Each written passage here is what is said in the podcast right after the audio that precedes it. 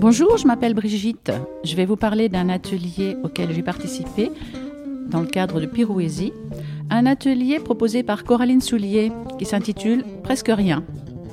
Alors le moment d'écriture consistait à lister des verbes d'action pour décrire un moment ordinaire de la journée.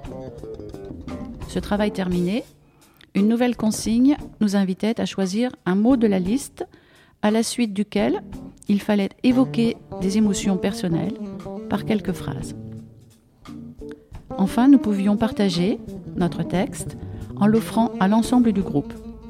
Nous étions une petite dizaine. En voici un. Sortir du lit. Replier la jambe gauche, puis la droite.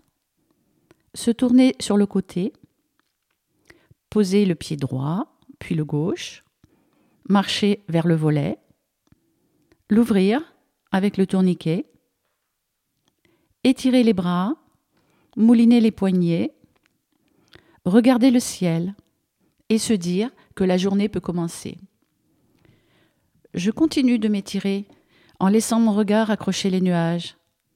Aujourd'hui, on dirait des cheveux d'ange, pas pressés. Je me réjouis de n'avoir aucune douleur. C'est la pleine forme. J'y pense tous les jours depuis que je suis guérie d'un confinement subi, suite à une fracture de la cheville. Le bonheur de se tenir debout, sans souffrance, sans avoir à réfléchir.